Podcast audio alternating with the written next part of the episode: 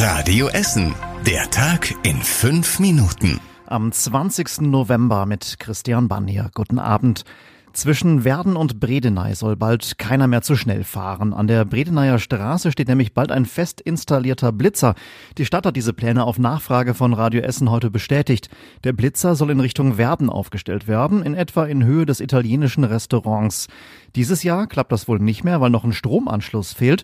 Die Stadt hat den Blitzer übrigens noch übrig. Er stand zuletzt am A52-Tunnel zwischen dem Dreieck Essen Ost und Bergerhausen, ist aber längst abgedeckt und wird dort nicht mehr benötigt. Zuerst hatte die WAZ über diesen Blitzer berichtet. Der Mann der Präsidentin des Essener Landgerichts ist gestern schon in Düsseldorf verurteilt worden. Er soll einem Nachbarn im Streit damit gedroht haben, ihn zu töten oder zu verprügeln. Die genauen Details ließen sich im Prozess nicht mehr klären. Es blieb am Ende bei einigen hundert Euro Geldstrafe auf Bewährung. Im Prozess musste auch die Frau des Angeklagten, also die Präsidentin des Essener Landgerichts, aussagen.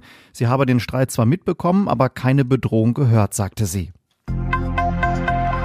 Bei einer Konferenz im Kolosseum Theater in der Innenstadt haben gestern schon 500 Experten über die Elektromobilität der Zukunft diskutiert. Es ging auch darum, wie sich Staus in den Innenstädten vermeiden lassen.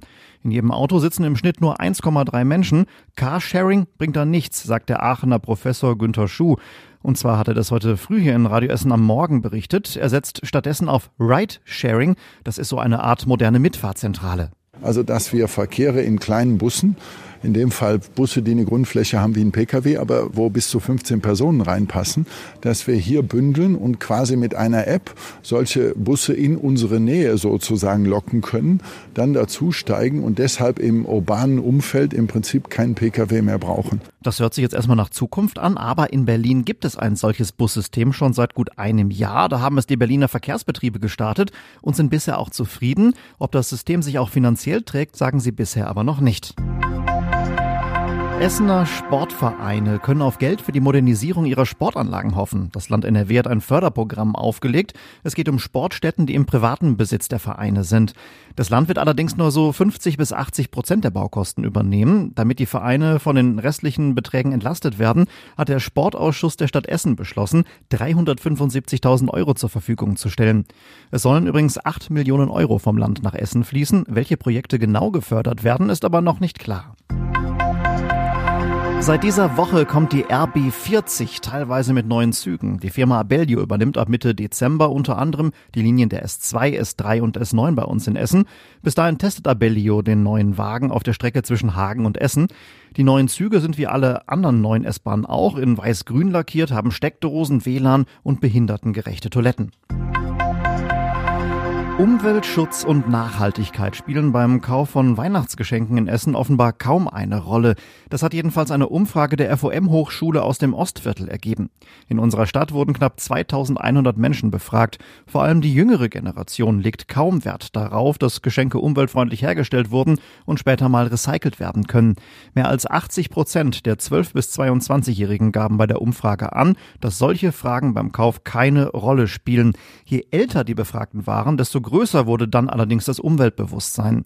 Zum Beispiel wird bei älteren zum Teil Spielzeug bevorzugt, das aus Holz und nicht aus Plastik ist. Weitere Ergebnisse der Weihnachtsumfrage. Jeder zweite Essener verschenkt zu Weihnachten Gutscheine und im Schnitt geben wir Essener in diesem Jahr 460 Euro für Geschenke aus. Das ist ein bisschen weniger als der Bundesdurchschnitt. Und was war überregional wichtig? Nach dem tödlichen Messerangriff auf den Berliner Arzt Fritz von Weizsäcker soll der Angreifer in einem psychiatrischen Krankenhaus untergebracht werden. Der 57-Jährige soll Wahnvorstellungen im Zusammenhang mit der Familie Weizsäcker gehabt haben. Und zum Schluss der Blick aufs Wetter. In der Nacht gibt's teilweise leichten Frost, vor allem entlang der Ruhr. Morgen ziehen dann viele Wolken durch, ein paar Wolkenlücken sind aber auch dabei. Regen ist selten und die Höchsttemperaturen liegen rund um Stadtwald und Altenessen bei 7 Grad. Die nächsten aktuellen Nachrichten bei uns aus Essen gibt es morgen früh ab 6 Uhr hier bei Radio Essen im Programm und natürlich jederzeit für euch auf radioessen.de.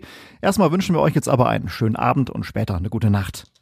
Das war der Tag in fünf Minuten. Diesen und alle weiteren Radio Essen Podcasts findet ihr auf radioessen.de und überall da, wo es Podcasts gibt.